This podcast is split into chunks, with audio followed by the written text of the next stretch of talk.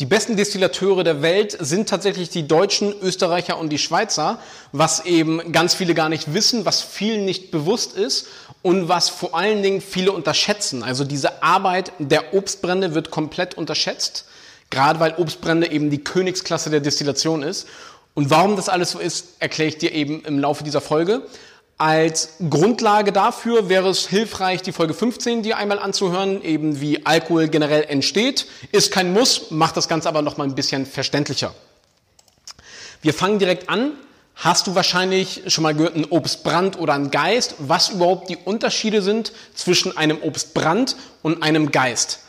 Ein Obstbrand, was du dafür brauchst, ist eben, eben zuckerhaltiges Obst, Gemüse und so weiter. Du brauchst genügend Wasser, also die Frucht muss genügend Flüssigkeit, sag ich mal, mitbringen, genügend Saft, ja. Denn die Hefe braucht eben eine gewisse Feuchtigkeit, um den Zucker zu essen und daraus dann Alkohol auszuscheiden. Das heißt, ein Brand ist ein Destillat gewonnen aus dem Alkohol, der eben von dem eigenen Fruchtzucker unserer, unserer, unseres geschmacksgebenden Stoffes eben entstanden ist. Bei einem Geist ist das Ganze ein bisschen anders. Bei einem Geist wird kein eigener Alkohol erzeugt, sondern wir nehmen Neutralalkohol und legen dort dann eben den geschmacksgebenden Stoff ein. Also Alkohol ist nämlich ein Lösungsmittel und wenn du jetzt zum Beispiel die Himbeeren in diesen Neutralalkohol eben einlegst, löst der Alkohol eben die Geschmacks- und Farbstoffe aus der Himbeere heraus. Die gehen somit natürlich in den Alkohol über. Und jetzt sind wir in der Lage, durch die Destillation eben die Aromen zu übertragen und dadurch haben wir dann einen Himbeergeist. Dieses Verfahren ist eben auch ein sehr gängiges Verfahren, zum Beispiel beim Gin. So wird ja äh, oftmals auch Gin hergestellt. Und kennst du ja auch ähnlich, abgesehen von der Destillation, eben bei einem Rumtopf, wenn du da die Früchte reinschmeißt, wie dann der Rum eben das Aroma der Früchte annimmt du kannst somit auch so ziemlich aus allem, was Geschmack hat, einen Geist herstellen. Weil, ja, du könntest theoretisch Gras reinschmeißen oder Blätter oder was auch immer. Ganz wichtig ist aber, du darfst nicht alles gleich einen Geist nennen. Ein sehr schönes Beispiel dafür sind Pilze, weil Pilze sind keine Pflanzen. Also es gibt drei Lebewesen auf dieser Welt. Das sind Tiere, Pflanzen und Pilze. Und deswegen darfst du wenn du Pilze destillierst, das Ganze nicht als Geist bezeichnen, sondern das wäre dann ein Steinpilz, Spirituose im Endeffekt.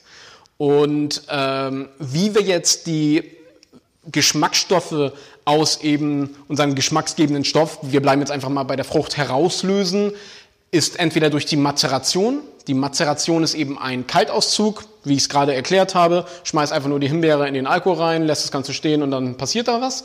Oder es gibt die Digestion oder die Digestion. Das ist ein Wärmeauszug. Bestes Beispiel dafür ist eben Tee. Ja, also durch die erhöhte Temperatur löst du eben diese ganzen Stoffe besser heraus und intensiver heraus. Mit den ganzen Stoffen meine ich allerdings eben auch die unerwünschten Stoffe wie Bitterstoffe etc. Das ist so ein Nachteil. Ein weiterer Nachteil an der ganzen Sache ist eben, dass da auch ähm, gewisse sehr filigrane Aromen teilweise zerstört oder verändert werden können, die die Temperaturzufuhr eben nicht überleben. Kleine Anmerkung auch an der Sache. Es ist ja pauschal immer, umso mehr Alkohol, umso besser lösen sich die Geschmacksstoffe eben heraus oder die Farbstoffe. Stimmt pauschal gesehen schon, weil Alkohol ist ja wie gesagt ein Lösungsmittel. Es gibt allerdings auch wasserlösliche Stoffe, wodurch eben äh, gewisse Stoffe tatsächlich sich schlechter bei einem höheren Alkoholgehalt eben rauslösen. Nur mal so nebenbei zum Nachdenken, das Ganze wird jetzt aber sonst ein bisschen zu speziell. Wir gehen wieder zurück zum Brand. Also die Regelung für Obstbrände, wir haben einen Mindestalkoholgehalt von 37,5 Volumenprozent, außer bei Herkunftsbezeichnungen. Also es gibt so diese geschützten Herkunftsbezeichnungen bei Obstbränden, da haben wir einen Mindestalkoholgehalt von 40 Volumenprozent und die sind zum Beispiel so Schwarzwälder Kirschwasser oder fränkische oder sowas wie Slibowitz eben. Ähm, wir können unseren Obstbrand eben aus dem vergorenen Saft, also aus dem Most herstellen, indem du zum Beispiel die ähm, Äpfel presst dann hast du Apfelsaft, den Apfelsaft vergärst du, das heißt, der Fruchtzucker vom Apfel wird eben gegessen und die Hefe scheidet den Alkohol wieder aus. Und dann hast du einen Cidro oder einen Apfelwein. Den könntest destillieren und hättest dann einen Apfelbrand. Das Ganze geht aber auch mit der vergorenen Maische. Die Maische ist eben das, wenn du die ganzen ähm, Fruchtstücke und sowas mit drinnen lässt. Also nicht den Saft abpresst, sondern den Apfel, wenn du so willst, purierst. Dann würdest du auch ein Obstbrand produzieren. Allerdings kann man das Ganze auch als Wasser bei Steinobst bezeichnen. Also zum Beispiel äh, ein Kirschwasser hättest du dann auch. Ein Kirschwasser kannst du aber nicht aus dem Saft herstellen. Das ist da eben so einer der Unterschiede. Es gibt dabei aber auch noch eine kleine Ausnahme. Und zwar ist das bei Beerenfrüchten, wo du die Erlaubnis hast, 20 Liter reinen Alkohol, das heißt mit 100 Prozent, auf 100 Kilo Frucht dazuzugeben. Das liegt einfach daran, gerade Himbeeren haben ziemlich wenig Fruchtzucker und somit ist die Alkoholausbeute extrem gering, wodurch die Brände eben extrem teuer werden. Und äh, dadurch darfst du dann eben da Alkohol nochmal mit hinzugeben, der die Alkoholausbeute erhöht, wodurch du einen deutlichen Ertrag steigerst eben. Also das Destillat wird eben deutlich mehr, ist ja logisch und macht das Ganze eben deutlich günstiger. Da sind die Leute alle so ein bisschen geteilter Meinung. Also so doch der Senior von äh, Distillerie Marder, der beschimpft die mal alle als Verbrecher. Das sind ja keine Verbrecher, weil das ist ja ganz legal, aber die zum Beispiel, sehr schönes Beispiel für absolute Puristen, da wird kein Alkohol hinzugegeben, es wird alles komplett aus Himbeeren hergestellt, ist natürlich auch dementsprechend teuer, weil der Wareneinsatz, da sind wir oftmals bei über 40 Kilo Frucht für ein Liter Destillat, was natürlich unglaublich intensiv ist und somit eben auch sehr teuer, muss man natürlich ganz klar sagen. Es gibt noch ein paar zusätzliche gesetzliche Bestimmungen. Das Aroma der Frucht muss erkennbar sein. Naja, wieder so eine Wischiwaschi-Regelung. Ne, was genau soll denn das heißen? Der Höchstalkoholgehalt sind, sind wir bei 86 Volumenprozent. Die Blausäure darf einen Anteil von 7 Gramm auf dem Hektoliter rein Alkohol nicht überschreiten. Höchstgehalt an Methanol sind 1000 Gramm auf dem Hektoliter rein Alkohol, also wieder mit 100 Prozent Alkohol. Und der Estergehalt bei 200 Gramm pro Hektoliter rein Alkohol. Das Ganze ist natürlich immer so eine Sache mit dem reinen Alkohol. Also damit du das ungefähr vorstellen kannst, wenn wir jetzt unsere Apfelmaische zum Beispiel haben, also uns, oder sagen wir so, unsere Figuren einen Apfelsaft und den würden wir jetzt destillieren. So, dann haben wir im Endeffekt eine grobe Destillation und haben eben den Alkohol grob von dem Wasser getrennt und das Ganze müssen wir jetzt ein zweites Mal destillieren. Und bei der zweiten Destillation nutzen wir jetzt die Eigenschaft, dass eben die unterschiedlichen Stoffe unterschiedliche Siedepunkte haben, also bei unterschiedlichen Temperaturen verdampfen und dadurch dass der Ethanol, also der Trinkalkohol, den wir trinken wollen, einen Siedepunkt von 78,4 Grad hat, machen wir alles, was sich verflüchtet, bevor diese Temperatur erreicht wurde. Das ist dann der sogenannte Vorlauf. Das schneiden wir raus und kippen das eben weg. Und danach der Nachlauf, das sind dann nochmal auch wieder so gewisse unerwünschte Stoffe, die wir haben. Umso sauberer wir das Ganze voneinander trennen, umso hochwertiger und reiner ist unser Destillat. Punkt. Aber umso geringer ist natürlich auch die, äh, die Alkoholausbeute. Wir reden jetzt hier wirklich nur um den reinen Charakter. Bei der Whisky und bei der Rummenproduktion ist das ein bisschen was anderes.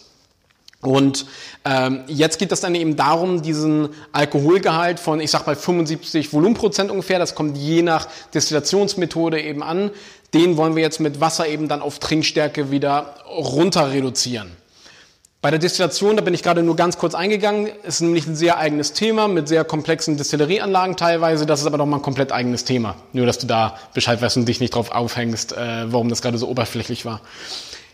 Bei der, ja, bei der Runterreduzierung, also mit dem Wasser auf die sogenannte Trinkstärke von unseren, sagen wir mal, 40 Volumenprozent, ähm, das ja, da, da spalten sich ein bisschen die Geister, weil früher war es sehr üblich, eben die Destillate erstmal ruhen zu lassen nach der Destillation, damit sich die ganzen Alkoholmoleküle eben äh, verbinden können. Dann wird das Ganze harmonischer, weil das Destillat nach der Destillation eben recht hart schmeckt. Ich sag mal recht kantig und rau. Und dann reagiert das Ganze auch ein bisschen mit Sauerstoff und so weiter. Es vermehlt sich eben alles und es schmeckt viel weicher.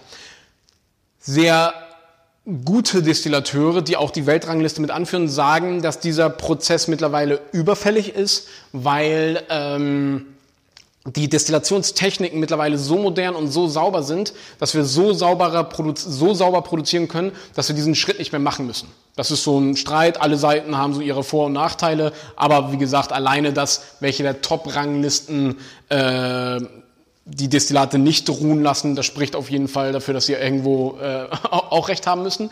Nichtsdestotrotz, dieser Vermehlungsprozess mit dem Wasser muss so langsam wie möglich eben gehen, um so viele Aromen wie möglich zu erhalten, weil ähm, durch das Runterreduzieren des Alkohollevels, also die Mischung von Alkohol und Wasser, entsteht Hitze und dadurch entsteht eben auch nochmal ein Aromverlust.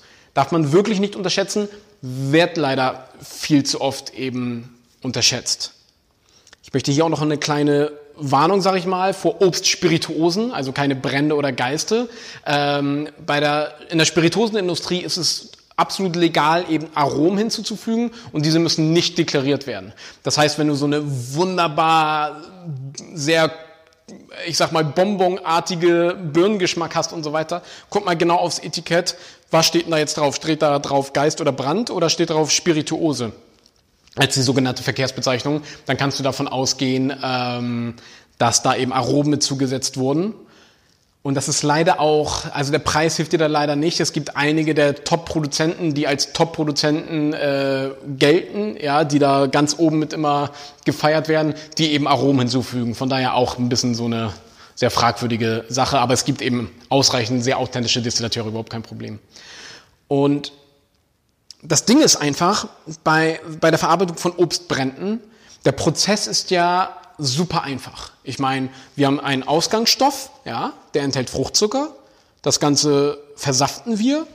Die Hefe ist den Zucker, scheidet Alkohol wieder aus und das Ganze destillieren wir und trennen eben den Alkohol vom Wasser, weil ja Alkohol einen niedrigeren Siedepunkt hat als Wasser.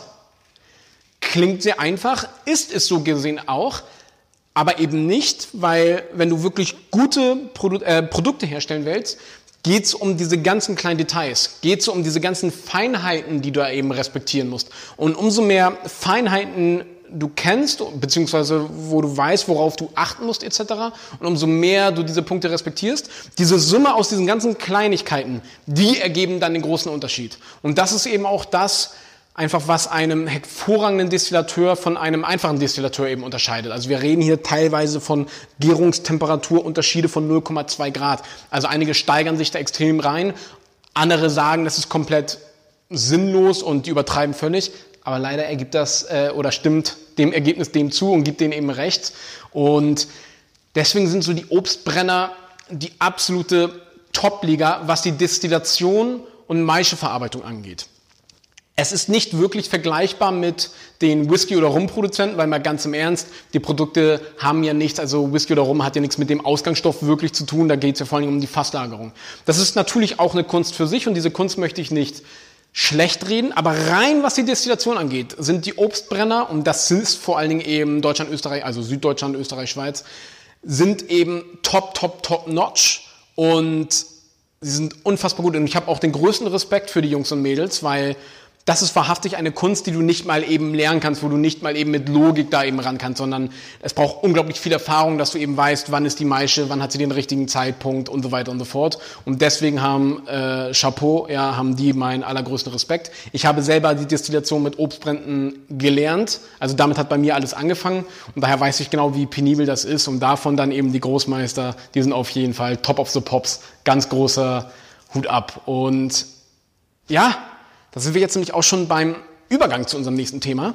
Ich merke nämlich einfach, wie diese Obstbrände immer mehr Anerkennung kriegen. Auf der einen Seite wegen diesem ganzen Know-how, was dafür notwendig ist und gleichzeitig eben, weil die regionalen und nationalen Produkte immer gefragter werden. Und daher bin ich davon überzeugt, dass Obstbrände und alles, was wir heimisch produzieren, der nächste, ich sag mal, Gin-Trend sozusagen werden. Da hast du schon mal meine Meinung vorweg. Und mehr dazu erzähle ich dann in der nächsten Folge. Ja, und wie, wie siehst du jetzt das Ganze? Hast du schon mal einen richtig geilen Obstbrand probiert? Oder bist du so, oh nee, keine Ahnung, irgendwann mal mit 16 dran genuckelt und gehen wir weg mit dem Scheiß? Hinweis von meiner Seite, achte bitte wirklich darauf, dass du mal ein richtig geiles Produkt eben hast. Die Dinger sind nicht günstig, äh, weil du einfach einen sehr hohen Wareneinsatz hast. Du kriegst natürlich auch schon irgendeinen Obstbrand für 7 Euro, aber das kann ja gar nicht funktionieren, weil die Obstqualität dementsprechend schlecht ist und äh, der Wareneinsatz dementsprechend gering, wodurch, naja, funktioniert so eben alles nicht. Ich will dich auch gerne einladen, unserer Facebook-Gruppe ähm, ja, dich dazu zu gesellen. Ja, das ist die Wagemut Taste Academy, wo wir uns eben über solche ganzen Themen auch schön austauschen. Ja. Mein Name ist Nikolaus Krüger von der Wagemut Taste Academy und ich wünsche dir noch einen schönen Tag. Ich danke dir.